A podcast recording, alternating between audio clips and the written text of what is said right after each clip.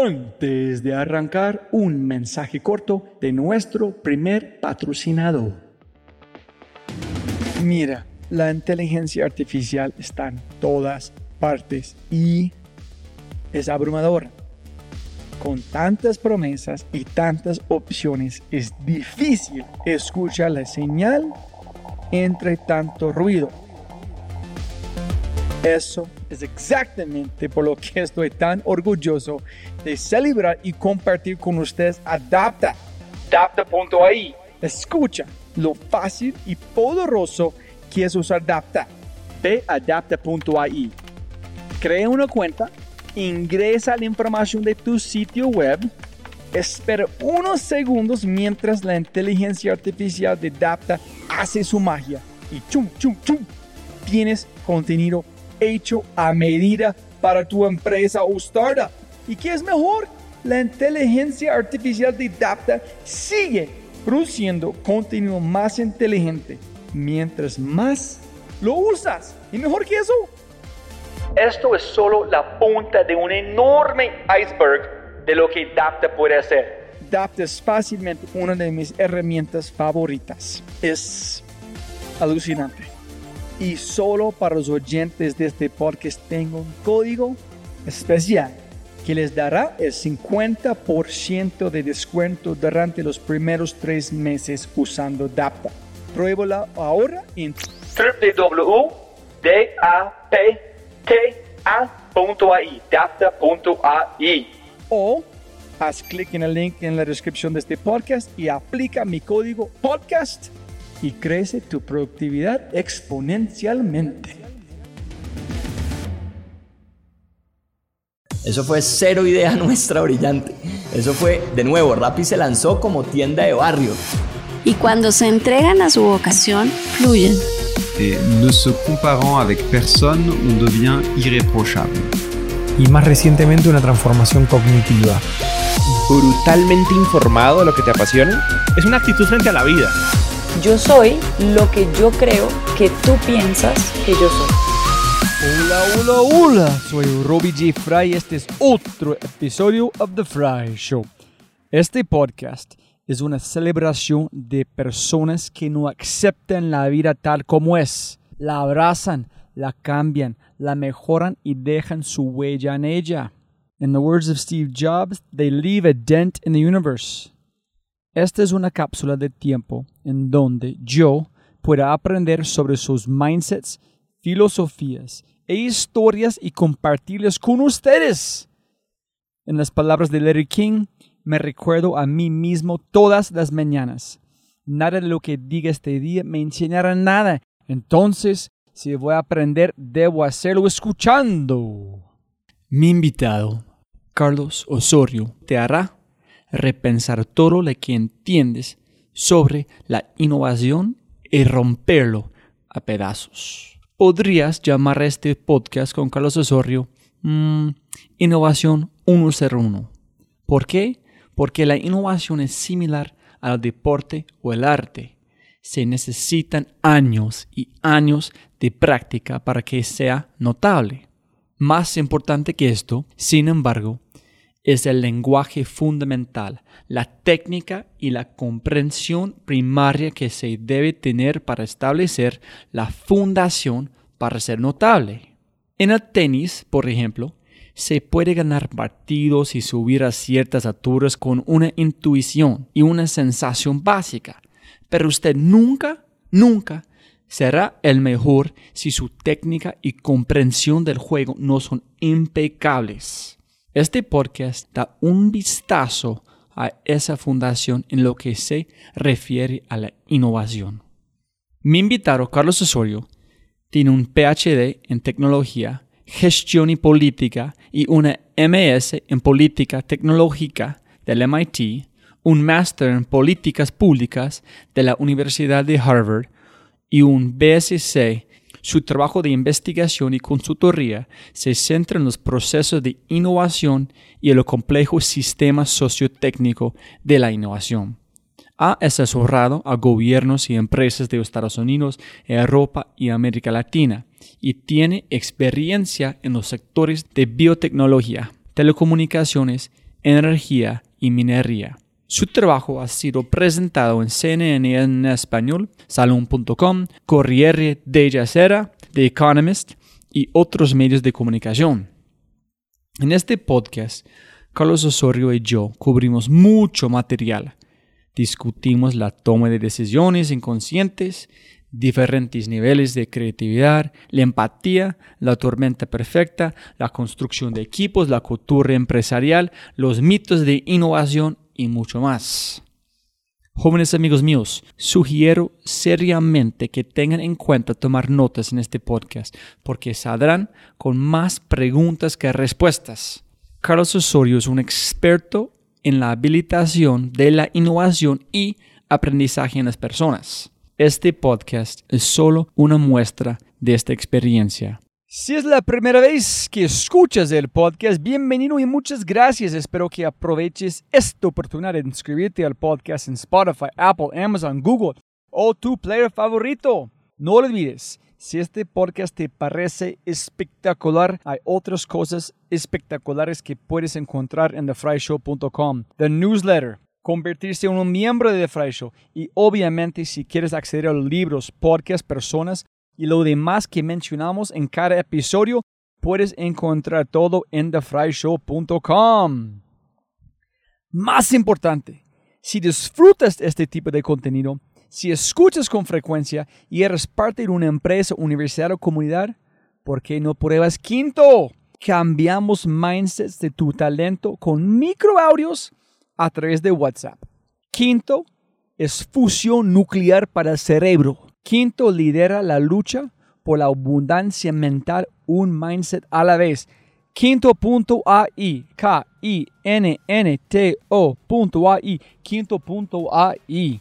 Gracias. Es un inmenso honor y privilegio presentar el episodio 38, Innovación y más allá, con el gran Carlos Osorio. Carlos, ¿cómo está, señor? ¿Bien o qué? ¿Cómo todo? Muy bien acá, tratando de la agüita y del jamón que nos va a llegar. Siempre empezamos que con un dicho que siempre se puede ganar más plata, pero no puede ganar más tiempo. Entonces, muchas gracias por su tiempo. Yo sé que feliz. eres demasiado ocupado, entonces, mío, mío, mío, gracias. No, feliz, feliz. Gracias. Y para ser el primer hombre, primero como persona de Chile en el podcast. ¿En serio? Sí, yo tengo mexicanos, argentinos, pero nadie de Chile. O sea, hay que, parte, hay que partir hablando como chileno, po. muchas gracias, muchas gracias. Entonces, para aterrizar a la gente, ¿por qué estás acá? ¿Quién es Carlos Osorio? ¿Qué es tu background más o menos? ¿Y qué haces en este momento? Bueno, yo soy eh, ingeniero de formación, tengo 48 años, eh, una familia de tres niños, hombres más una chica que es la hija de María, mi mujer. Tenemos tres perros, dos gatos, uno de los cuales está perdido hace dos semanas.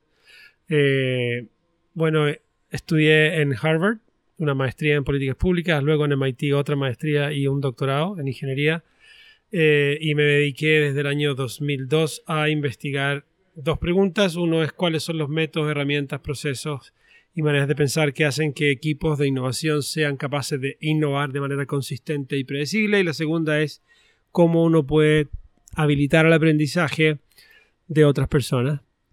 Mi socia en la vida es también mi socia en trabajo. María y yo compartimos la pasión por este tema. Hemos fundado una empresa, se llama Yuken, que lo que hace es habilitar eh, innovación, habi- habilitar aprendizaje e innovación.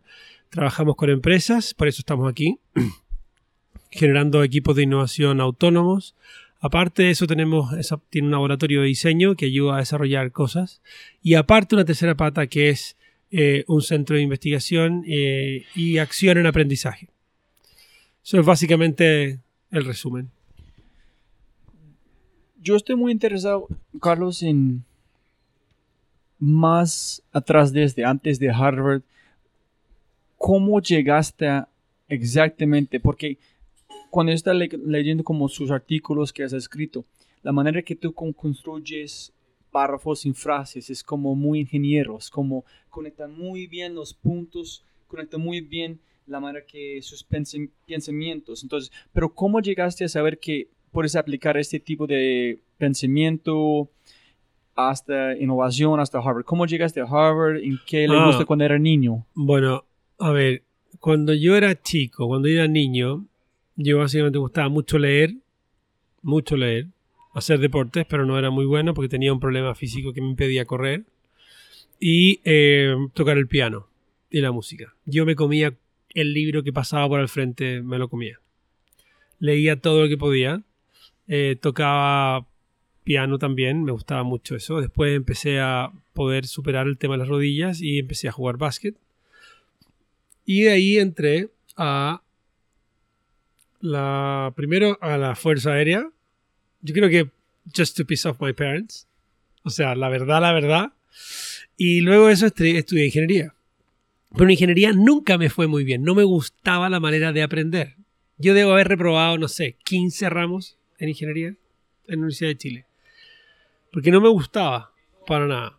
Eh, y cuando salgo de ingeniería, la segunda mitad me fue muy bien. La primera no tanto, la segunda mitad me fue muy bien.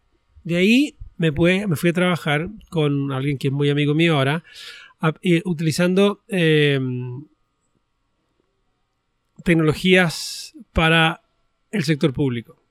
Desarrollamos, yo en el año 96 comenzamos con un amigo a ver cómo utilizar Internet para procurement.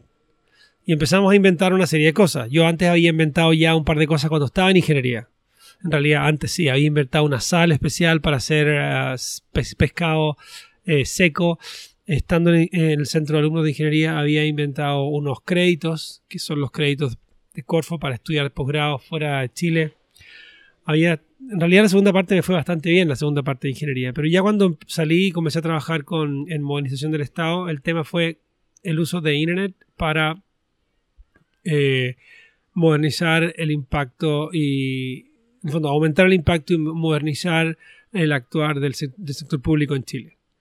Y el año 97 sacamos una serie de proyectos, uno de ellos fue Chile Compra, cuando comenzamos a trabajar con eso, que básicamente es un um, es una online platform para government procurement.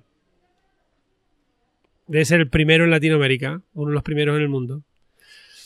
Y de ahí hicimos otras cosas más. Pero todo fue como aplicando tecnología al principio a, a desarrollo de cosas. Y yo siempre he tenido como esta cosa como de, de ser medio autista para algunas cosas. María siempre me, me dice.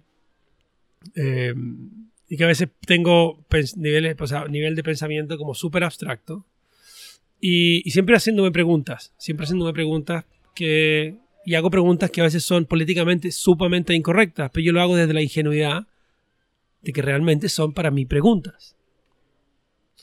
Eh, por ejemplo, preguntarle a alguien, oye, ¿tú todavía te acuerdas lo que estudiaste?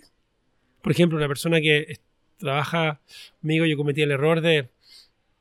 eh, realmente yo tenía la, pregunta de si la persona, si esta chica, se recordaba lo que había estudiado en la universidad o no. Y yo se la hice. Y no sin darme cuenta que ese tipo de preguntas puede sonar políticamente sumamente incorrecto. Es como decir, no sé, pero ese es el tipo de preguntas que yo siempre he andado haciendo. En preguntando cosas que a veces son obvias, pero que a veces el hacerse una pregunta obvia llega o te puede llevar a un lugar o un momento donde tú dices, hey, aquí hay algo que nadie ha cuestionado antes. Pero estás en este sentido, ¿qué tu motivación de esa pregunta? Porque yo estoy pensando, si vas a preguntarme ese, una razón es, obvio, me acuerdo como que estaba estudiando, estudiando, pero otra manera, yo estudié como arquitectura arquitectura de paisajes, pero que yo estudié, la verdad, no era este, fue maneras de generar conceptos en conectar puntos, esta es la verdad, pero el título fue este, entonces, ¿qué fue su La- propósito? no, el tema es que uno a veces asume mucho. Todo el mundo asume mucho. Por ejemplo, yo estudié ingeniería, pero yo no sería capaz de calcular el, el fondo o balancear el flujo de una línea de transporte ahora. No me recuerdo cómo se hace. Tendría que volver a estudiar de nuevo. Tú me dices, hey, tú eres ingeniero, tú debes ser capaz de hacer esto. Yo fui ingeniero. Y ahora soy otra cosa. No sabría cómo... El hecho de estudiar tres posgrados para dedicarme al tema de innovación fue porque no había un posgrado que me pudiera, en el fondo, llevar a esto. Pero es eso, es que mucha gente, uno de los problemas que yo creo que nosotros tenemos ahora es que la gente asume cosas que las que encuentra obvias. Y es en ese asumir y en ese el dar por sentado, como dicen los gringos, giving for granted, take it for granted, que, que tú encuentras cosas que en realidad hay que cuestionarse, que parecen obvias, pero que fueron, parecen obvias porque fueron verdad en un momento, hace años, pero que ya todo ha cambiado tanto y uno se ha quedado en el fondo pegado con el conocimiento que había de que eso era relevante en aquel momento, pero que ahora ya no. Y, y como dice, y así es como las disrupciones llegan. Empresas se quedan ancladas en buenas prácticas que se transforman en dogmas. Y eso, que fue una buena práctica, se transforma en el eh, como en el lastre, esa pesa que les impide moverse bien. Dos preguntas, uno para montar en este, pero podemos como volver a este preguntas. ¿Las empresas están basadas en dogmas o la gente que están trabajando dentro de las empresas están basados en dogmas? ¿Quién, quién es la catalizador en este? ¿Es la empresa? ¿Cambian la gente? En ellos están mejorando este dogma o la gente, quienes están las gerentes, están implementando los dogmas que cambia la empresa? Mm. La gente. Y de hecho, tanto es así que uno puede cambiar un gerente y con eso puede cambiar también el nivel de resistencia que la empresa tiene a cierto tipo de eh, cambios o situaciones o incluso dogmas o supuestos. O sea, eh, no es poco el número de empresas que lo que hacen es cambiar al gerente general para romper con esta inercia. Esa inercia se llama inercia cognitiva. La inercia cognitiva es la tendencia que nosotros tenemos a seguir pensando como siempre hemos pensado. Y uno puede cambiar esa inercia en una organización al cambiar a parte de sus gerentes o parte de su gente. Lo que es difícil de cambiar es la inercia de acción un gerente puede darse cuenta que hay que cambiar la manera de pensar. Pero de ahí a que uno pueda cambiar la manera de actuar de una organización, eso es distinto. Listo, y volvernos un segundo con desarrollando cosas para con tu compañero desde allá hasta Harvard después de este, ¿dónde fuiste? ¿Y qué fue el próximo paso? Yo fui a, bueno, eh, me aceptan en Harvard de ahí empecé a trabajar con una profesora. ¿Pero para qué en Harvard? ¿Aplicaste para qué? ¿Estudiar qué? Public, políticas públicas. ¿Y por qué este? Porque yo nunca pensé estudiar fuera. Nunca pensé. Pero con todas las cosas que había inventado, etcétera, había un tipo que me, llamó a una reunión, yo fui a la reunión, luego de eso eh, con otros directivos de centros de alumnos él me dice, por favor, tú quédate, yo me quedo. Eh, él va, me quedé solo, toda la otra gente se fue. Él fue a su oficina, volvió con un sobre blanco y me lo entrega. Y el sobre decía Harvard University, Kennedy School of Government. Me dice, tú debes estudiar aquí. Y yo no miro y digo, pero si esto... ¿Ah? ¿Y qué? ¿Qué? ¿Ah? Este fue el año 95. Claro. digo, ¿qué? Y como que no, nunca pensé eso. en el año 97 yo ya como que postulo para irme el 98 y no resultó. Postulé además de y resultó el 99. Postulé además de Harvard a Carnegie Mellon, UT Austin, Columbia, Syracuse, Berkeley. Claro. Y me aceptaron en varias, pero en Harvard no me aceptaron, pero no me daban ni un dólar de beca de nada. En todos los otros lados sí me daban. Y yo como que dije, ah, ya, let's go to Harvard anyways. Y ahí tomé un crédito por 90 mil dólares para estudiar Public Policy. O sea, la gracia de ser inconsciente es que cosas que a otra persona le podrían asustar mucho, a ti no te pasa nada. Yo tengo una tolerancia al riesgo bien alta, entonces hay cosas que para algunas personas son riesgosas que para mí no. Y fui ahí. Pero fue una cosa consciente que hay alto riesgo, pero no me importa. Hay una cosa que es llamándome intuitivo. Y otra pregunta también es, ¿te acuerdas que estudiaste en este momento en Harvard? ¿En todavía aplicas unas partes en que Sí. haces?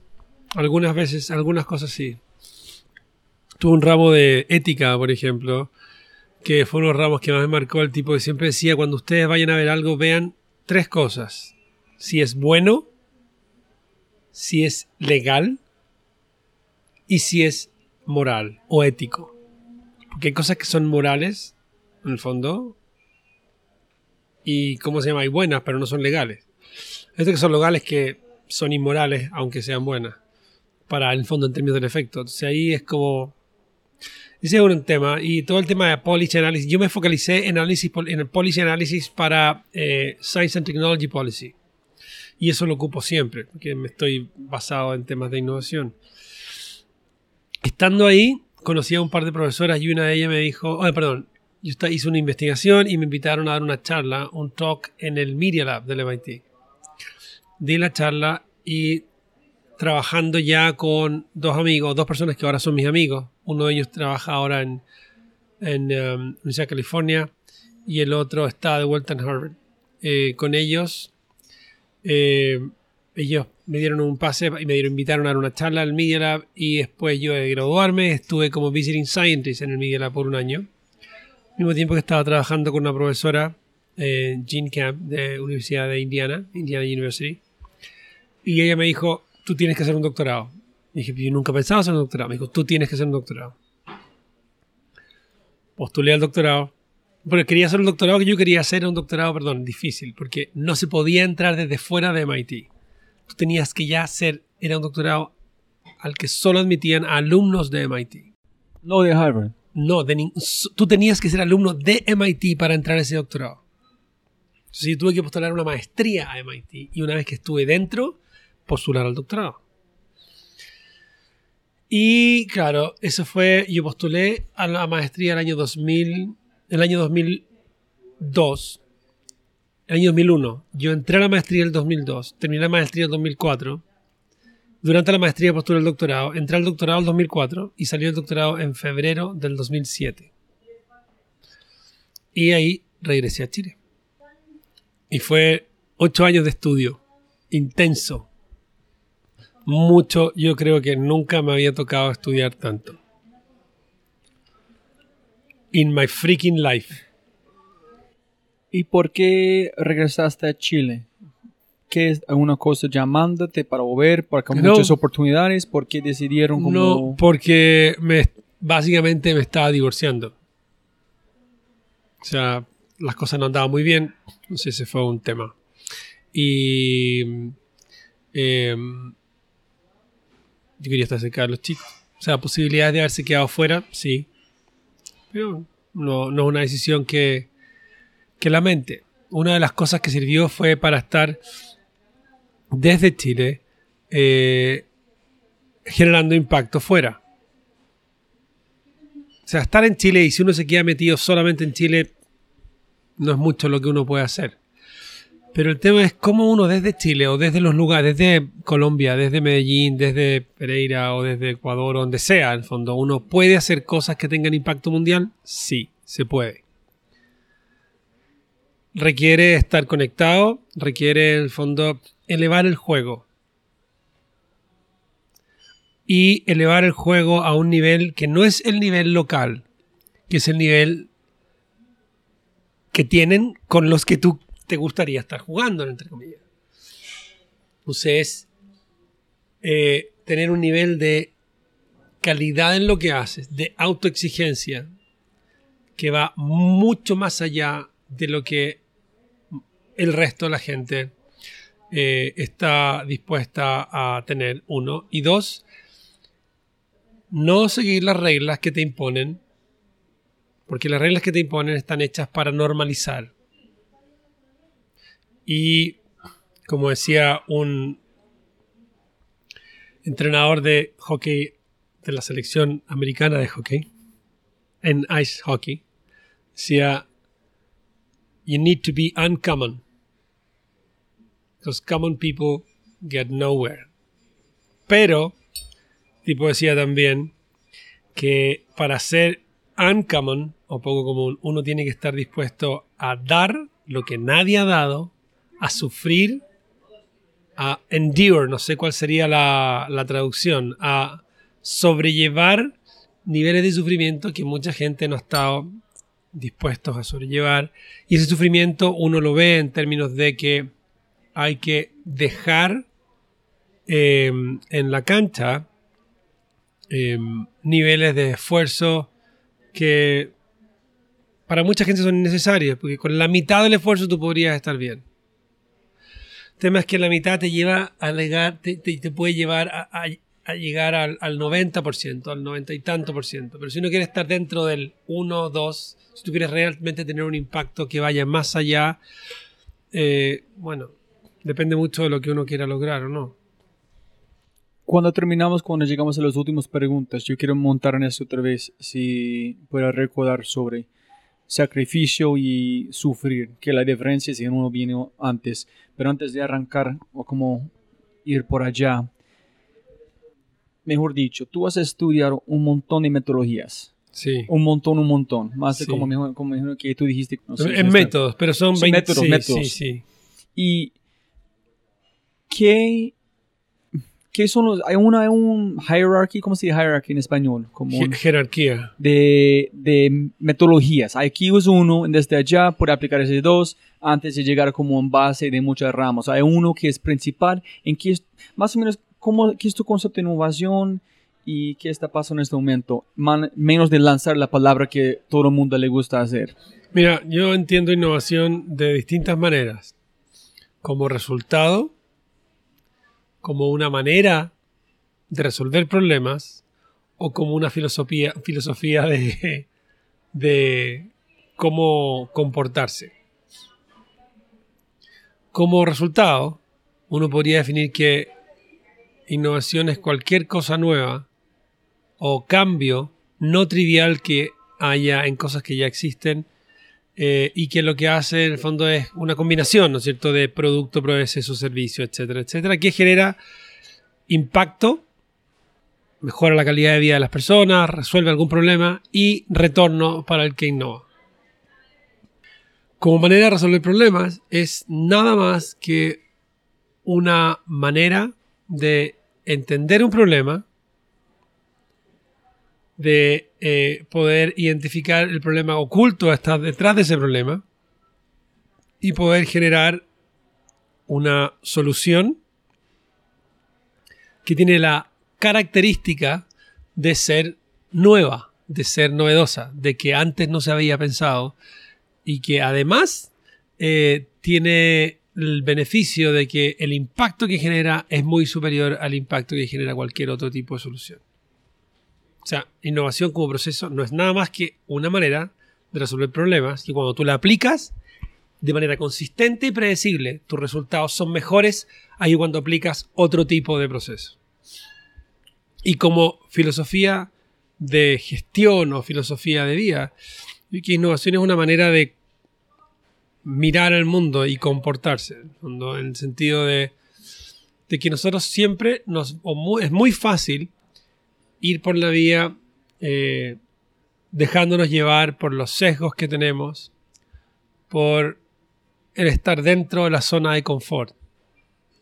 Innovación como filosofía de vida te obliga a estar siempre fuera de la zona de confort. Te obliga en el fondo a que uno se vuelva un poquito adicto al sentirse incómodo, al sentir un poco de miedo, al estar eh, en niveles donde tus capacidades, tú no estás seguro si te van a ayudar a salir airoso o de frente. De tal manera que por estar así mucho tiempo, lo que sucede contigo es que tú te vuelves, eh, cuando decía adicto es una palabra que tiene muchos sentidos, pero te vuelves cómodo al sentirte incómodo. Al fondo, tu manera de vivir es una manera donde si el día de mañana llega una situación, por ejemplo, que a mucha gente pone incómoda, tú ya vas a saber cómo operarte porque cómo operar porque estás acostumbrado a eso.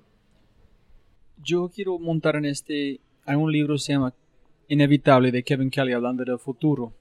Y después de leer este libro empecé como tratar formalizar una teoría nuevo de nueva de, de felicidad.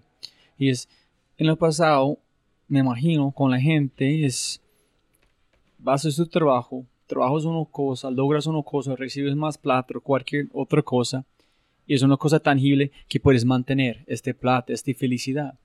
Pero en este momento el mundo está cambiando tan rápido, hay tanto incertidumbre que es, ese es el normal. Incertidumbre es constantemente pasando. Entonces, si su felicidad es basar una cosa que es fijo, y no es la mayoría, es muy problemática encontrar felicidad. Entonces tiene que buscar qué es, más, qué es pasando más, más frecuente, incertidumbre. Entonces si tú puedes empezar a disfrutar los momentos desconocidos, en basar su felicidad allá, tienen mucho más, más chance de ser feliz porque es más común. ¿Me entiendes? Ya, sí, pero no, más para mí, mira, y tiene que ver con unas cosas que tú me decías de de una de las preguntas al final. Para mí felicidad no tiene que ver con dinero, no tiene que ver con éxito tampoco. A mí me ha costado mucho encontrar el significado para eso, pero a mí felicidad está en casa. Es lo que pasa en mi casa. Eso es felicidad. Tener tiempo para disfrutar con María, con los niños, con los perros, animales, etc. Para mí es eso. Para mí es poder en fondo disfrutar que mi hijo Felipe, en fondo, disfruta y brilla cuando puede tocar la guitarra y sacar una melodía que la escucho hace cinco minutos, o hace dos horas, o hace dos días. O que Sebastián el pequeño, en el fondo, goza jugando al fútbol. O que eh, Amelia, en el fondo, lo pasa bien jugando al hockey. O que Benjamín hace cualquier cosa. En el fondo, o que Benjamín atacó un penal en el partido, o lo que sea. O que con María por ejemplo, empieza a dedicarle tiempo al su chelo. Eso es. O, incluso es estar en casa, sentados en terraza, nada más que conversando. O esa es la, que, la, de mayor intensidad. Para mí, si tú digas, si yo tuviera que escoger un lugar para estar, es ahí. Todo el tema de trabajo sí me hace feliz, me, sí, es otra felicidad pero no es la más profunda, una felicidad que es más pasajera. Es, pero bueno, o sea, y, y el tema de incertidumbre, cuando uno es padre y tus hijos crecen, la incertidumbre está siempre en cualquier momento. Cuando tienes hijos, más aún, te tocan cuatro hijos eh, que son adolescentes, ay, ahí hay que agarrarse con todo. O sea, el fondo es, no es muy distinto. Voy a... Go. voy a pegar, tengo muchas preguntas sobre este tema, pero antes de llegar por allá, ¿qué estás hablando sobre sesgos? Y tenemos bastantes sesgos que están definiendo nuestra vida o como los supuestos ese es basado en patrones, ¿no? Tenemos patrones en sí. Tenemos aprendizajes, tenemos de todo. O sea, al fondo, si yo soy eh, ingeniero, voy a ver las cosas de cierta manera.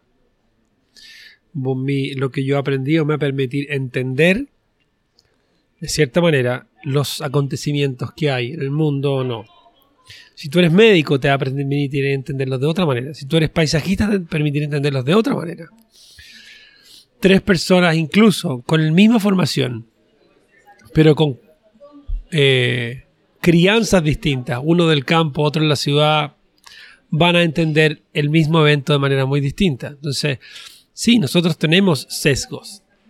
hay una infinidad de sesgos cognitivos que nos impiden ver la realidad de la misma manera. En el fondo lo vemos en la medida en que nuestra experiencia, conocimiento nos permite verlas. Una persona, por ejemplo, que nunca ha conocido la ironía, una persona que nunca ha conocido la violencia, cuando alguien es violento con él o irónico con él, no va a entender. Si tú a un niño lo crías desde el respeto, desde el refuerzo positivo, desde el amor, estas son cosas que yo aprendí de María, el niño va a aprender a respetar, a valorar, a querer. Si tú a un niño lo crías desde el refuerzo negativo o la crítica, desde la agresión, el niño va a ser un chico inseguro que va a aprender a criticar y a fijarse en lo malo. Y eso, que se da en los primeros años, sigue como imprinted hasta que la persona tiene 35 años y se transforma en un jefe que se fija en lo negativo de los otros y no en lo positivo de los otros. Entonces, o sea, los sesgos son una parte. El manejo emocional, la manera en que los sesgos interactúan con las emociones es otra parte. Y, puedes romperlos, ¿no? Esa es la idea. Si quieres como manejar una innovación, tienes que tratar buscar qué sesgos tienes que viene de cualquier lugar, identificarlos, romperlos consciente, porque es imposible llegar al último nivel que tú estás hablando. Si quieres jugar en esta cancha, tienes que jugar el, nivel más alto. Y para hacer este, tienes que romper cualquier límite que tienes basado en cualquier como cosa de juventud para saltar como un, salto cuántica al próximo nivel, ¿no? Bueno, sí. O sea, pero la manera de romperlo es previniendo que suceda, o una manera de romperlo es previniendo que suceda, eh, y la otra es mediante entrenamiento intenso. Tormenta perfecta, que es tu palabra. Claro, como la tormenta perfecta. Pero en el fondo, si tú tiras a una persona a la tormenta perfecta, y con todas las consecuencias que tiene, lo más probable es que el equipo vaya a morir. Si tú los tiras y los haces pasar por muchas tormentas perfectas ficticias antes de la real, la probabilidad de que ellos mueran y que cometan errores va a ser menor.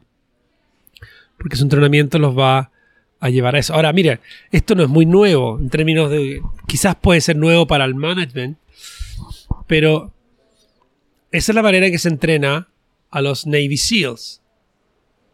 La manera que se entrena a comandos.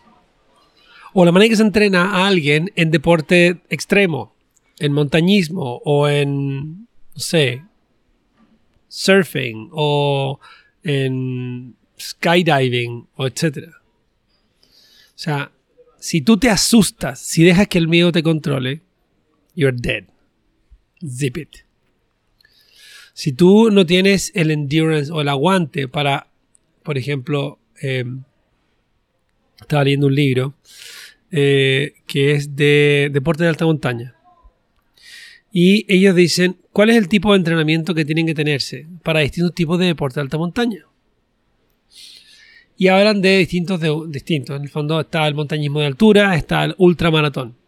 Por ejemplo, en ultramaratones, el factor limitante no es el físico, es el psicológico. En alta montaña el factor limitante no es el físico, es el psicológico. En trail running, cuando llegas hasta los 50 kilómetros, es físico. Sobre es psicológico. Tu cabeza, si la cabeza llega a pensar por un momento, no, esto es muy difícil, ¡boom! Hasta ahí llegaste. No sé, lo que se ha visto en deportes de alto riesgo y en, ¿cómo se llama? Y, y, en, la, en, los fondo, en, el Army, en el military, son parte de los conceptos que nosotros en fondo utilizamos para poder entender cómo hacer una innovación y por qué. Porque innovación es un tipo de, de actividad donde el nivel de riesgo, incertidumbre y ambigüedad es muy alto. Y al ser muy alto, nosotros no estamos, nos saca de la zona de confort. Y al sacar de la zona de confort empiezan a jugar variables que si uno no está entrenado, te quiebran. Ellos dicen, ¿no? Es una frase, no me, no me acuerdo quién dijo que es un negocio, negocio, cualquier, 80% mental, 20% de resto. Si tú estás listo a hacer cualquier cosa, lograr como, como sí, miro como tú dijiste, el resto es más o menos tranquilo. Pero es el momento que tú dices no puedo, hay tantas barreras, y solamente puedes ver como las bar- barreras en otras oportunidades, estás muerto allá, ¿no? Como, listo, estamos hablando de estos temas de innovación. Yo sé que he trabajado contigo en como yo dije a muchas personas, mejor aprendizaje que he tenido en mi vida, la verdad. Muchas gracias. Y, pero de este momento, yo sé cómo yo está interpretando esta información que pasaste, pero yo no tengo ninguna idea cómo puedes implementar este tipo de cultura en una empresa, porque ya estamos hablando de como de cream of the crop, tratando de llegar innovación, es la mejor de mejores, pero cómo construir un equipo como un grupo de Navy SEALs que respiran todos los días este tipo de, de alto riesgo, sin miedo, sa- saben qué tiene que hacer. ¿Cómo puedes implementar esto en una empresa? Eh, muy de a poco. Como tu profesor dijo, 36 años. O sea, en el fondo no, no toma 36 años, pero toma 4, 5, 6. Se hace de a poco. O sea, una empresa para que pueda tener este tipo de capacidades o contrata a un ejército que ya ha sido formado fuera. Y si los contrata y los trae, ese ejército va a empezar a cambiar la cultura de la empresa de a poco o forma gente, como lo que está pasando ahora acá. O sea, en el fondo el curso que nosotros tú tuviste fue producto de un proceso que ya lleva, va para el cuarto año. 13, 14, 15, 16, hasta va para el quinto año. No sé, eso se hace de a poco. En el fondo, el, la gente a veces como que no entiende mucho, pero eh, cultura de innovación no se logra mediante procesos de cambio cultural. Está muy importante. Cultura de innovación es el resultado de comportamiento consistente a través del tiempo. Y uno solamente genera comportamiento consistente a través del tiempo si ha sido capaz de ir diseñando eh, una manera distinta de hacer las cosas e ir implementándolas. Por ejemplo, la única empresa que ha formado parte del, lista, del, Standard Poor's 500 desde que el S&P se creó ha sido General Electric. General Electric nace como una empresa, como el merger entre dos visiones. La de Edison, que tenía el laboratorio e inventó el proceso de investigación y desarrollo, y de eh, JP Morgan, que inventó el capitalismo de riesgo. Y esta es una empresa que ha estado por más de un siglo dentro de las 10 empresas de mayor revenue en eh, la economía norteamericana y que además el 70% de sus ingresos vienen de ofertas de valor con menos de 5 años. O sea, ellos viven de la innovación. Pero después años y años y años respirando. Haciendo lo mismo. O sea, cientos de años haciendo lo mismo. Entonces, claro, hay empresas que lo hacen no tan bien. Y hay de todo, ¿no? Pero en el fondo, yendo a lo que tú decías, uno puede cambiar este tema de cosas. Mira, eh, hay Herb Simon, Herbert Simon, que era un profesor de eh, Carnegie Mellon, decía que una persona no puede pretender estar a un nivel que se califique como a nivel mundial en su área antes de haberse dedicado 10 años nada más que a, una sola cosa. Uno de los problemas que tenemos ahora es que hay mucha gente que, por ejemplo, consultoras de innovación, gente que dice que es consultor de innovación, pero que hace 3, 4 o 5 años era consultor de logística, de marketing, de liderazgo o de otro tema. Como que se ha perdido un poco el foco en términos de qué realmente te hace poder ser capaz de generar impacto eh, por una parte y por otra la responsabilidad que tiene el eh, ofrecer servicios en algunas áreas. Porque ahora con la cantidad de libros que hay, la cantidad de información que uno puede querer por internet, uno puede preparar PowerPoints o presentaciones que son muy bonitas. Uno puede encontrar a personas que hablan muy bien y tú puedes llegar y desarrollar un proyecto con estas personas para darte cuenta que, ups, no funciona.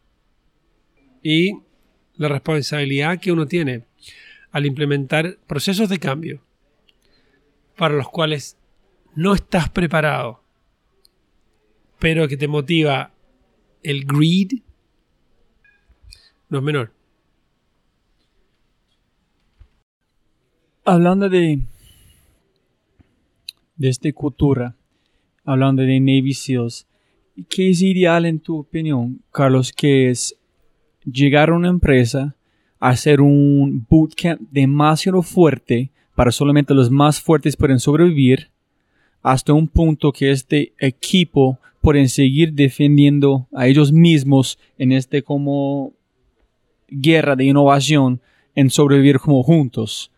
Porque también está leyendo como que estás hablando que es, es una cosa invitar a un consultor, pero si es dependiente de este consultor es imposible implementar una cultura de innovación, porque es dependiente de otra persona para estar allá. Entonces, Sí. ¿qué es la balance para cómo implementar una cultura? Si tú puedes definir la situación ideal para llegar a una empresa, implementar una cultura de innovación basada en que tú estás hablando hace como los últimos 30 minutos, ¿qué vas a hacer? O sea, no hay una condición ideal. Quizás la única condición ideal que uno podría ver es que desde el CEO abajo haya una línea de mando en que todos crean que esto es importante y relevante y estén comprometidos con que suceda. Esa es la única como condición ideal que uno podría encontrar en cualquiera empresa. El resto depende mucho de cada empresa. Pero parte de lo que nosotros hemos trabajado mucho con María y el equipo ha sido en ver en cómo generar una manera de instalar capacidades para generar equipos autónomos de innovación. Equipos de qué tamaño? Autónomos. 5, 3. No, equipos autónomos. O sea, da lo mismo lo que sea, el fondo, pero que no, neces- que no necesiten al consultor. Pero ¿cuánto tiempo tiene que trabajar por ellos para llegar a este punto? Depende también. Depende del número, de- depende del tamaño de la empresa. Depende de qué tan grande vaya a ser la unidad de innovación o no. Depende en el fondo de si la gente que tú formas se queda en la empresa o después se va. O sea, es, hay muchos temas, porque este son capacidades que ahora son muy demandadas. Una de las cosas que hemos visto nosotros es que cada vez que llegamos a una empresa a trabajar con ellos y se hace un tipo como de formación para un equipo, ese equipo sube y se ubica, en el fondo los sacan de innovación y los ponen en otras áreas. Porque son personas que han generado un nivel de competencia para resolver problemas que es superior al resto. O sea, el número de personas que han subido luego de haber sido entrenadas por nosotros a puestos de mayor responsabilidad es impresionante. Es como si los programas de innovación fueran una chimenea. ¡Tum! Y hay un tiraje mucho mayor por ahí. Raro. ¿Ese es un problema o eso es bueno? Es O bueno sea, para, ellos, pero gente para la innovación es, no. es bueno para la gente, pero todavía como el recurso humano, este recurso humano es tan escaso, es malo para la función. Entonces, eh, mire, la gente, una de las cosas que nos hemos dado cuenta es que las empresas quieren innovación o dicen que lo quieren, hasta que se ven en la posición de tener que comenzar a pagar el costo que significa tenerla. ¿Por qué? Necesita gente que vaya en contra de lo que el mainstream quiere. La innovación no es barata. Sobre todo dice, oye, sí, me encantaría generar ingresos por 280, 250, 200 millones de dólares. Fantástico. Pero generar ingresos por 150 millones de dólares en un proyecto de innovación en que tú tienes, por ejemplo, un retorno a la inversión de, que, imagínate si que, que fuera un 50%, un, perdón, un 500%. Eso asume que tú estás invirtiendo al menos unos 30 o 40 millones de dólares para generar esos 250. Bueno, anda a ver que una empresa quiere invertir 30 o 40 millones de dólares en innovación. Dice, no, es que es muy riesgoso, es que no sabemos qué va a pasar. Nadie quiere alto riesgo. Todos quieren alto payback. Entonces no funciona así. Yo pienso que no sé si tú publicaste este que es más o menos el, el fracaso tiene el mismo valor de un éxito, tiene que Ah. invertir, ¿no? El arte de fallar, sí, ahí hay un- un- un- una investigación que vimos que el promedio, en promedio, la inversión en tiempo y en dinero de un frac- proyecto de innovación fracasado es igual que en un éxito. La diferencia está en que en el éxito uno tiene retorno y que en el éxito uno se gasta todo al principio. Va, va fallando, fallando, fallando, fallando, fallando. Y en el fracaso todo sale bien y no resulta al final. Lo que uno hace en innovación es invertir en fallar temprano, lo más rápido, seguido y barato posible, de tal manera de que cuando uno tenga que realizar la inversión final, ya todos los errores, todas las fallas y todos los problemas se hayan identificado. Y si no todos, casi todos. Eso es como similar al gráfico que mostraste en Design Thinking, que tiene la curva que sube es uno, justo la- eso. Sí. ¿Qué pasa? Una cosa muy interesante que estoy pensando, tú estás hablando de una cosa demasiado importante, si no estoy como equivocado, sobre la innovación, es la empatía. Sí.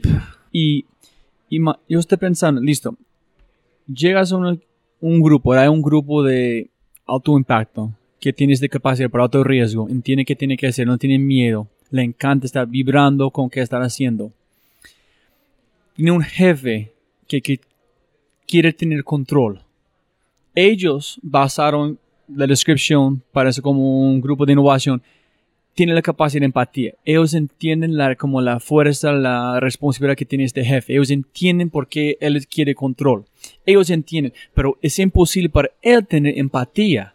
¿Qué haces en esta situación? Si un grupo que es moviendo la innovación tiene la empatía tiene el conocimiento, pero las personas que están regalando la que necesitan no tienen empatía. Bueno, tú me preguntaste cuál era la condición esencial para que la innovación pudiera pasar. Yo te dije que los gerentes y los jefes tenían que estar alineados y ver que esta cosa funcionara y que le diera la relevancia a innovación.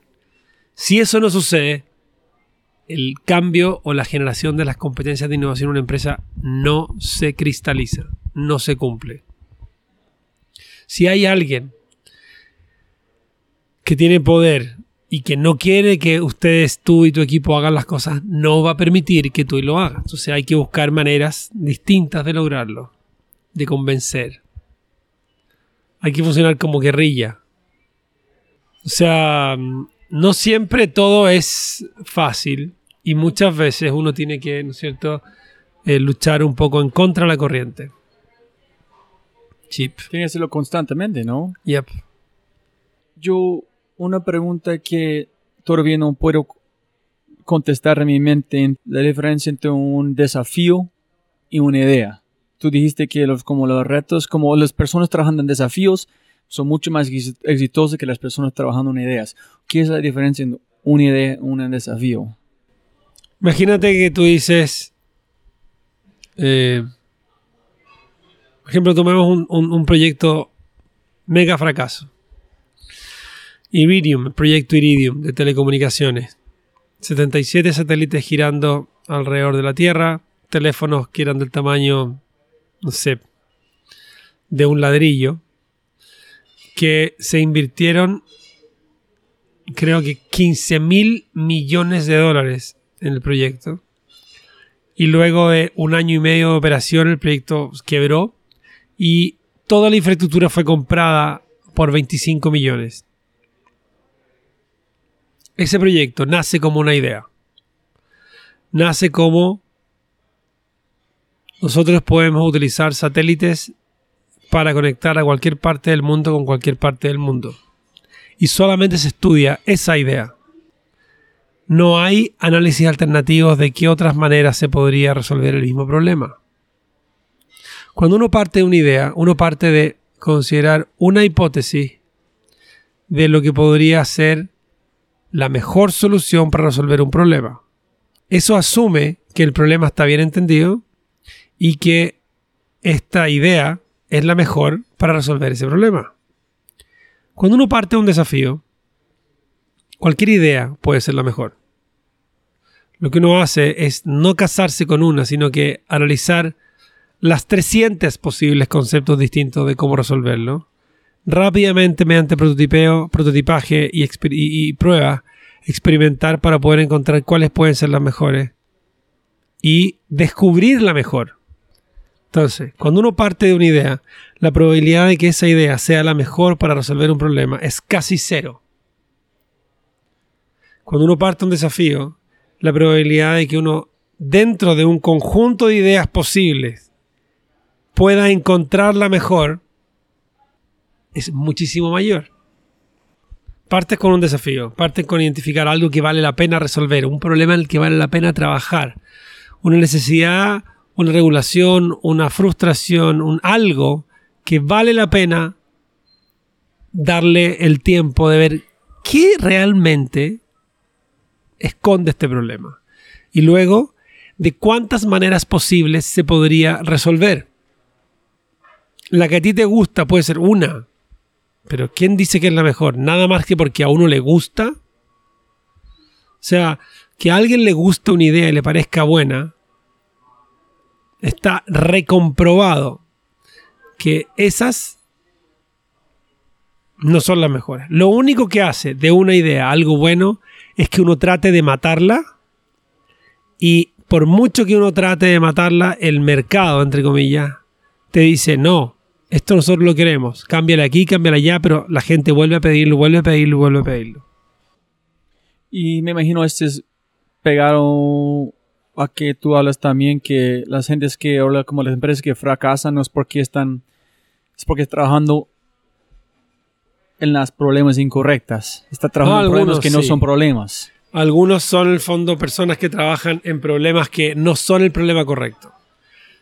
O sea, de hecho, Einstein decía, en el fondo, le preguntaron una vez, si usted tuviera una hora para responder un problema que salvara, usted sabe que va a salvar al mundo, ¿qué haría? Él dijo, gastaría 55 minutos buscando la mejor pregunta y una vez que la encontrara, me gastaría 5 en, en responderla. Es mucho más importante tener una buena pregunta, un buen desafío entre manos, que tener una buena respuesta.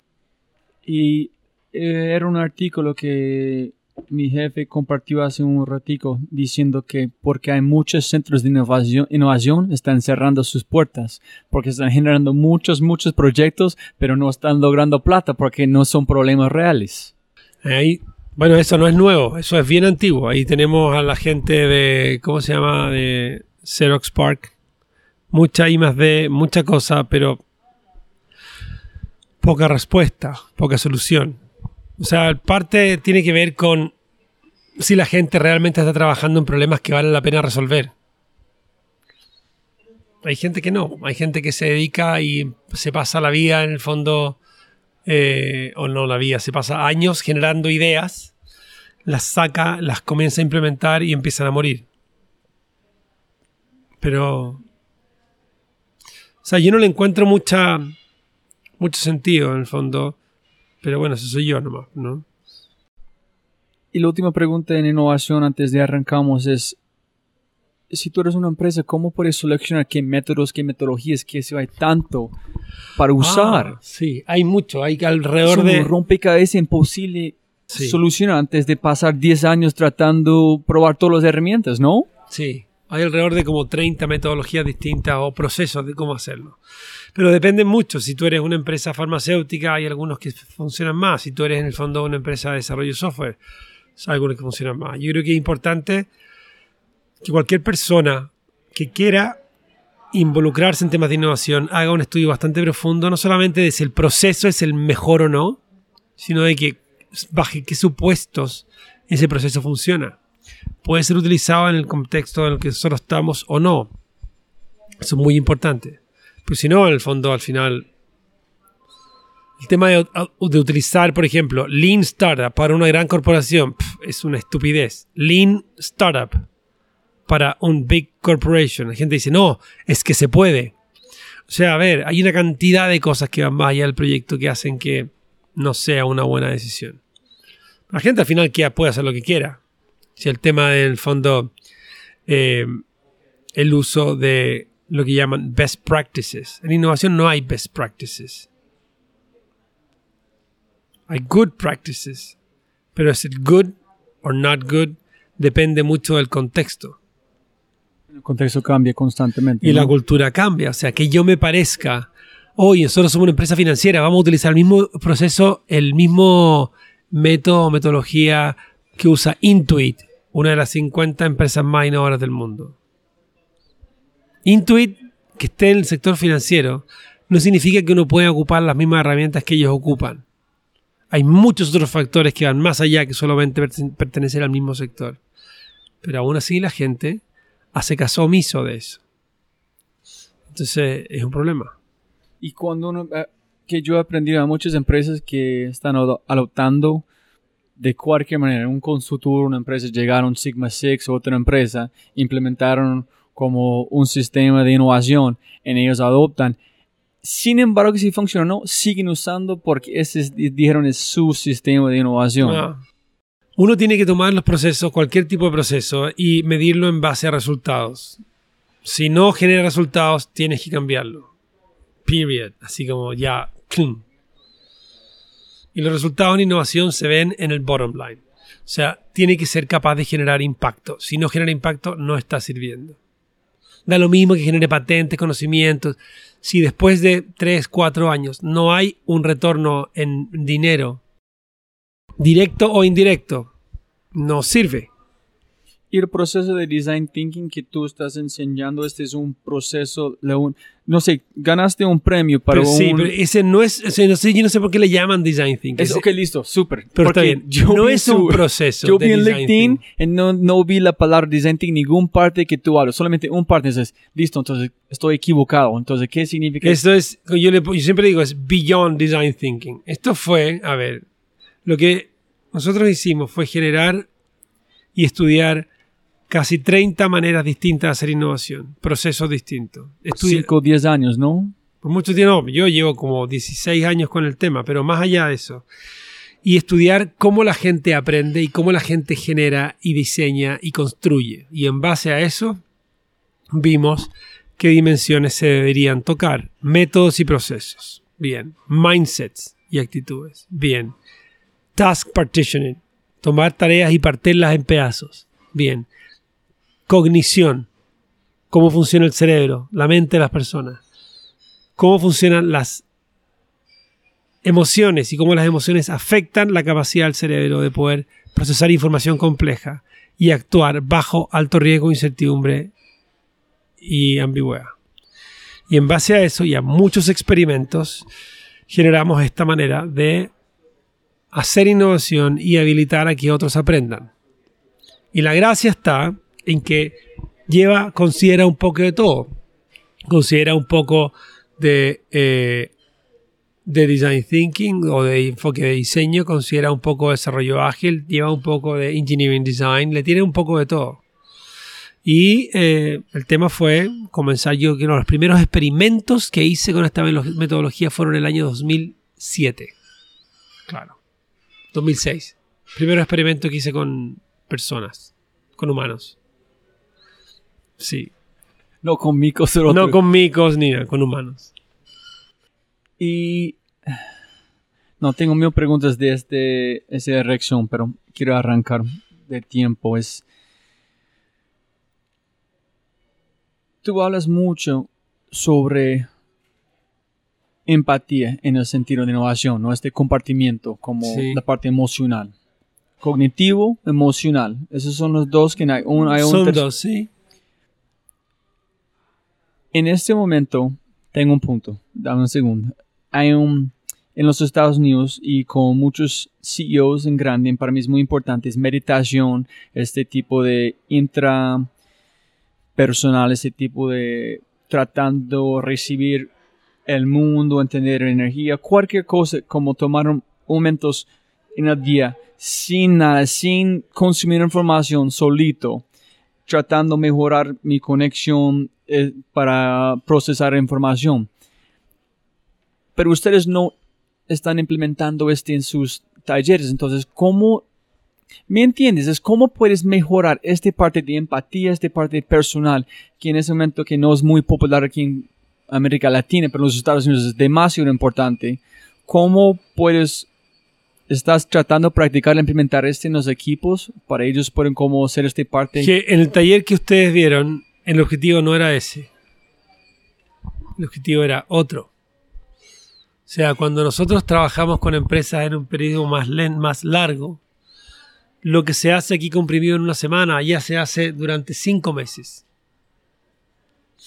Entonces, este proceso que es intenso y comprimido nos permite a nosotros poder identificar points of failure y llevar a la gente al límite para que las personas puedan identificar sus puntos del límite, de breaking point.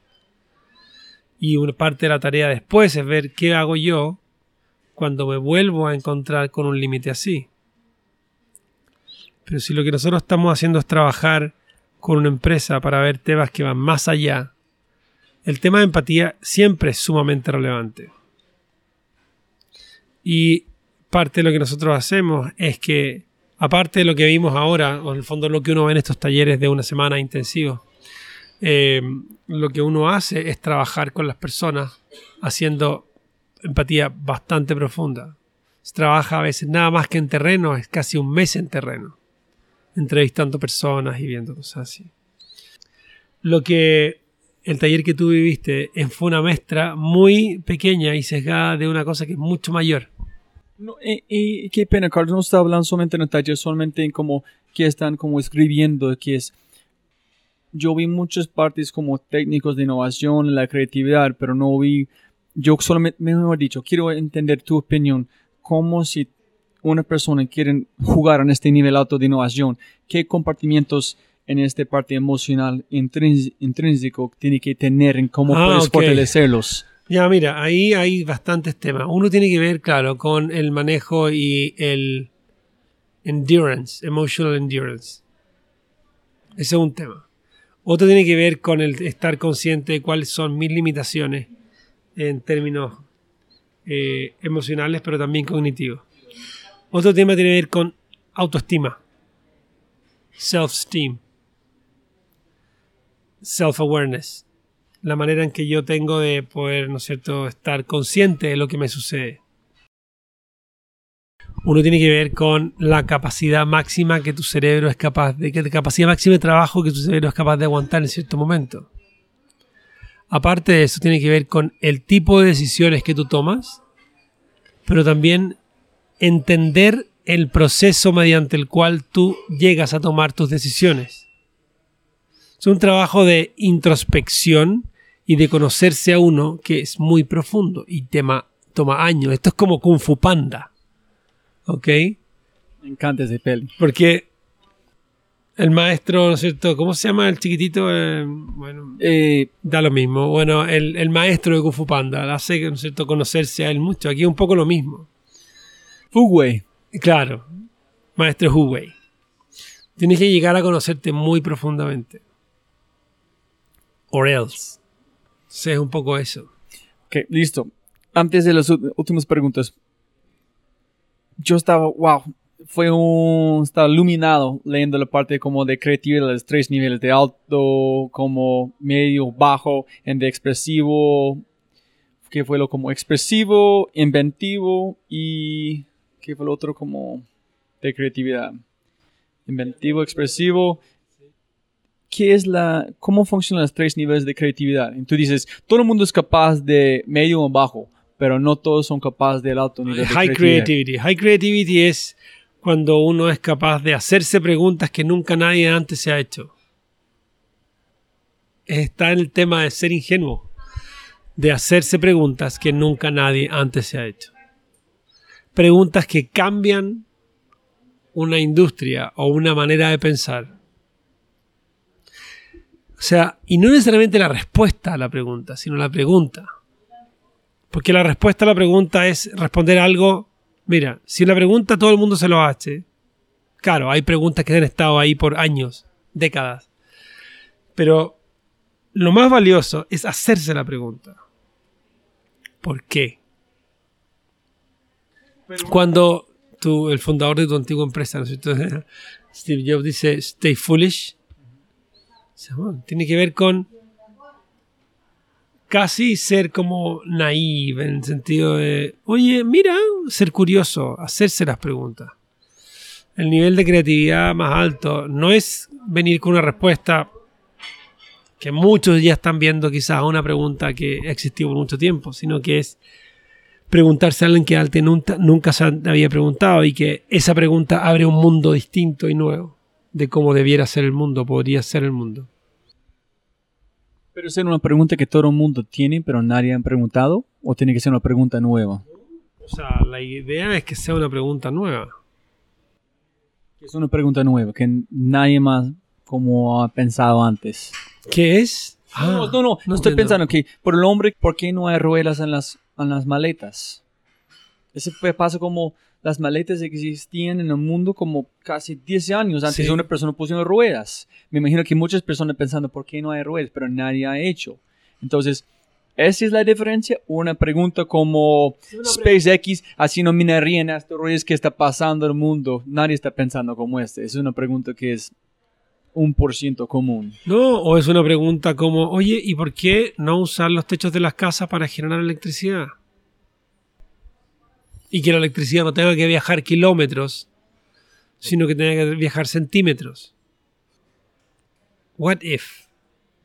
El what if es súper poderoso.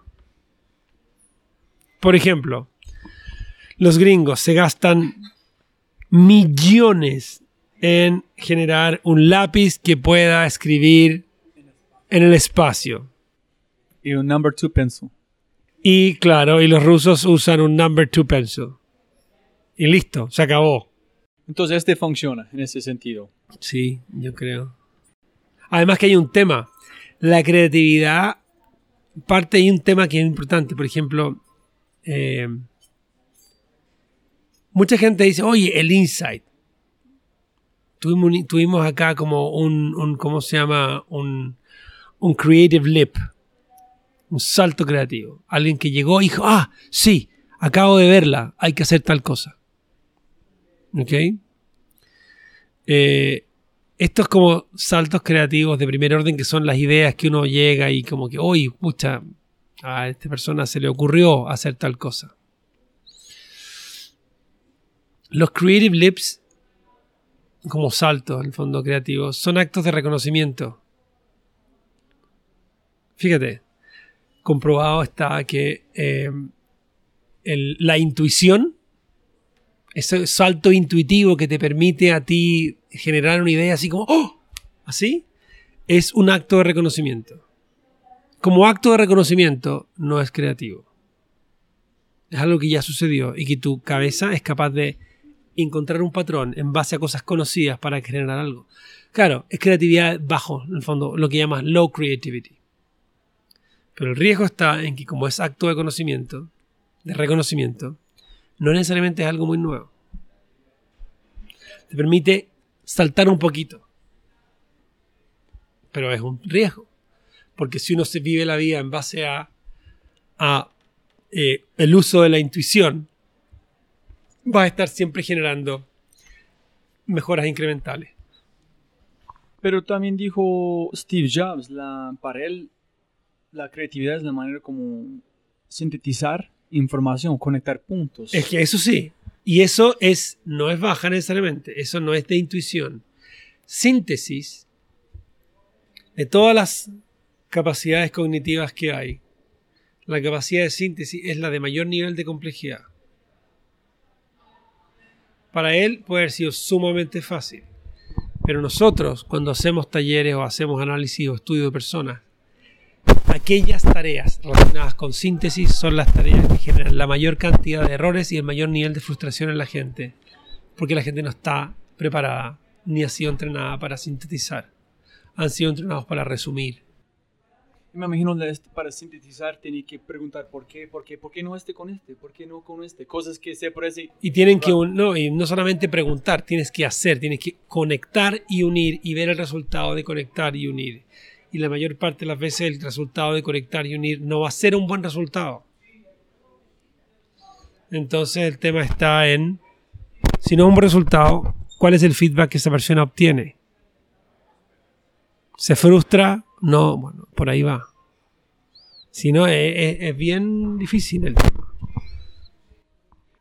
Entonces, la última pregunta basada en este, casi terminar es- estas preguntas es, yo, es mi, mi ADN en este momento que menos de unas cosas atlético, cualquier persona es capaz más o menos de hacer cualquier cosa basado en un tipo de práctica, dónde están practicando, con quién y si es deliberate practice.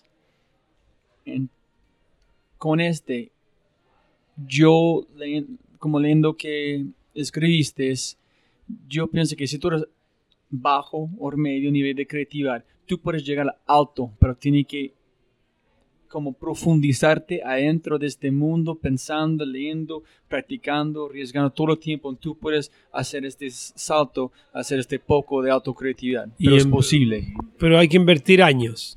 Sí, sí, sí, como dijiste, claro. Pero es posible, no Es es, posible. solamente es, na- es tan naciste como este. No. Es, es una cosa que tiene que... Es posible. hábito. Sí, es posible. Pero hay que invertir años. No uno, ni dos, ni tres. Para ser creativo, así altamente creativo, y hacerse preguntas que nadie se haya hecho, hay que invertir una década, más de una década de años. La pregunta es, ¿están dis- ¿quién está dispuesto a hacerlo y a no perder el rumbo luego de 10 años? perfecto segue para llegar a las, como cuando tú vas hablando de felicidad con tu familia. Tú dijiste, mi felicidad mayor es con mi familia, en este momento, como mis hijos tocando Sí. guitarra, hijo con cello. Pero hermano, si esto es, tú puedes quitar todo el trabajo en este momento, parar qué están haciendo, estar con su familia 100% de tiempo sin problema. Entonces, esta felicidad tiene que ser basado en también qué están haciendo, cómo no se de su trabajo. Mi pregunta es cómo yo estoy tratando como un padre con dos hijas en el momento, tratando hacer la más cantidad de cosas para como crecer como un individual, mi mente, mis con estas conversaciones, pero también quiero sacrificar como tiempo con mi familia. Pero yo sé si yo hago este, voy a llegar a la casa mucho más feliz porque he hecho. Ah, no, Entonces, está ¿qué es bien. este- ¿cómo están balanceando todas las cosas que haces con tu familia? ¿Qué es este balance para vos? ¿Cómo lo haces? Es una buena pregunta. Estoy descubriéndolo. No, yo no digo en el fondo que quiera estar siempre en mi casa. Porque si todos forzáramos a estar todos siempre en un lugar sería un desastre. Pero si la pregunta es cuál es el momento que para mí es el de mayor felicidad, es ese. No digo que sea el único. Claramente trabajar es importante y uno llegar a la casa. Bien. Pero encontrar un balance no es menor. Sobre todo en el fondo, porque yo he estado mucho tiempo, muchos años, en dándole demasiado foco al trabajo. Y que gran parte de mi trabajo demanda estar viajando. Entonces, no es menor. Pero es una pregunta en proceso. No, es importante para mí también. Es, estoy tratando, es, es, la vida es corta, es mi vida, pero también es mi familia. Como para, es más o menos de ser presente en cada momento, pero Sí. sí también es demasiado complicado, igual. Carlos, que ya hablamos mucho de creatividad, entonces, próxima pregunta, ¿qué el peor o mejor consejo que has recibido en tu Oh. vida? ¿Sabes qué? Yo ¿O te- escuchas personas no recuerdo. Yo no recuerdo los consejos. Así como peor o mejor. No, no te podría no escuchas personas pasando información en muchas de sus conferencias como talleres que, ay, ¿por qué están diciendo esto? Eso es completamente... No, te juro. Ah, no. Él, hay un antiguo profesor mío que me dio, no un consejo, fue más como una arenga. Dijo: La innovación está en todas partes. Deal with it. Y uncertainty, no, la innovación no, la incertidumbre. Dijo: Uncertainty is everywhere. Deal with it. Así como, don't me. Fue como, mira, y ese fue como súper eh, insightful. Sentido de decir, sí, está en todas partes. Tenemos que manejarla. Y ahí fue, eso fue hace como 12 años o más. Fue muy bueno. Como, como consejo, no como... Más que un consejo, fue como un, un statement. Ese fue bueno. Malo, O mejor, ¿qué son los tres errores más comunes que lo ves, como que has visto de innovación en, en muchas de las empresas en todo Ah, el mundo? que- pensar uno, pensar que las ideas son lo que tienen el valor y que hay que, una vez que las ideas se aprueban, implementarlas. Uno. Dos, eh, otro error común es utilizar eh, recursos humanos que en el fondo son muy buenos para desarrollar un proyecto, como la gente que tiene que fondo estar involucrada en procesos de innovación. Y tercero, es utilizar a la gente creativa para manejar los procesos de innovación. Eso es tan malo como usar al que es mejor para las matemáticas para usar para que sea gerente de finanzas. O sea, que alguien sea bueno para las matemáticas no te dice que tiene que ser el mejor gerente de finanzas. No sé por qué estupidez la gente piensa que un creativo puede ser el mejor para manejar una gerencia de innovación. No son los peores. No, pero tampoco son los mejores. No, si es- no son los peores. Ah, Para puede sí. ser, puede ser. Imposible. Como tratando en inglés es herd cats. En- Como rebaño de gatos. Es imposible. Si puedes escoger un superpoder, ¿qué superpoder vas a escoger? Si puedo escoger un superpoder, yo escogería la capacidad de poder siempre hacer la pregunta precisa. Pero en qué sentido? ¿Cuál es la pregunta que identifica o que puede eh, apuntarle a identificar la causa del error, la causa de la falla o lo que no está funcionando? Ah, sí, sí. Eso no significa que la persona tiene la respuesta o hay la respuesta. Solamente que es la manera correcta para empezar la investigación. ¿Cuál es la Oye, ¿y esto por qué funciona así? ¡Pum! Mis alumnos me dicen que yo soy así, que dicen, oye, sí, todo bien, pero oye, una sola pregunta. ¿Y esto? Y se les desmorona todo. Pero claro, en el fondo, no sé, para mí es como es. Es como la capacidad de ser, de siempre mirar con fresh eyes. Dice, oye, ¿y esto por qué es así? Claro que sí, tiene que ser un superhumano para hacer ese todo el tiempo. La cartelera enorme frente al aeropuerto internacional. ¿Qué mensaje vas a poner por todo el mundo leer? Blanco, negro, helvética. Punto. Un- Blanco, negro, helvética. Una cartelera en enorme, hermano, como doble veces como el tamaño de un avión. Que tiene todo- que ser qué tipo de mensaje, cualquier tipo de mensaje, lo que sea. cualquier cosa. Ah, si fuera un mensaje como para que la gente pudiera eh, mejorar un poco su actual. Como quieres, es el mensaje de Carlos Osorio. No, sería así como que no confiar en lo que, no confíes en lo que ves, todo es producto de tu imaginación. Desafíalo todo, cuestiónalo todo. No escojas ninguna manera de verla, de ver el mundo por sobre otra. Descubre,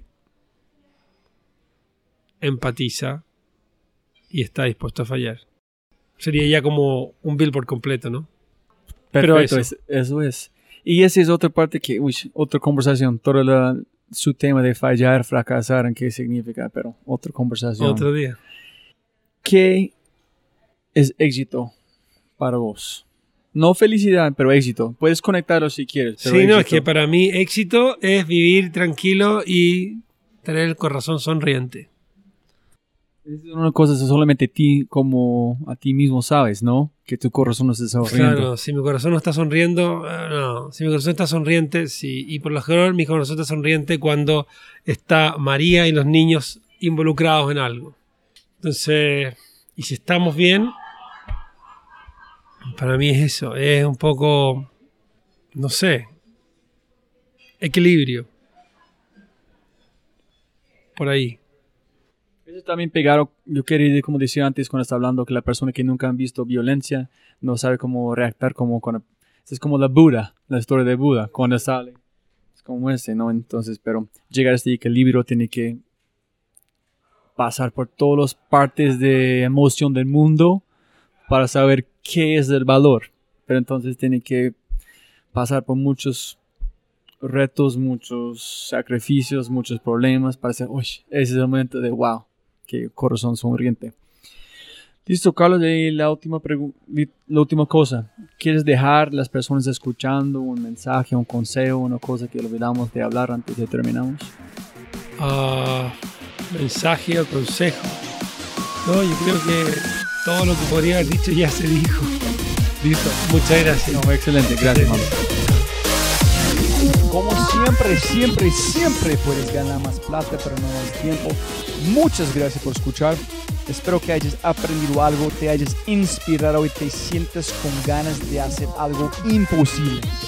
No olvides, si este podcast te parece increíble, hay otras cosas maravillosas o maravillosas que puedes encontrar en thefryshow.com, el newsletter, convertirse en member o miembro de Fry Show y obviamente si quieres acceder a libros, podcasts, personas y lo demás que mencionamos en los episodios, puedes encontrar todo en thefryshow.com. Y con ese dicho, hasta el próximo episodio. Chao, chao, chao. Chao.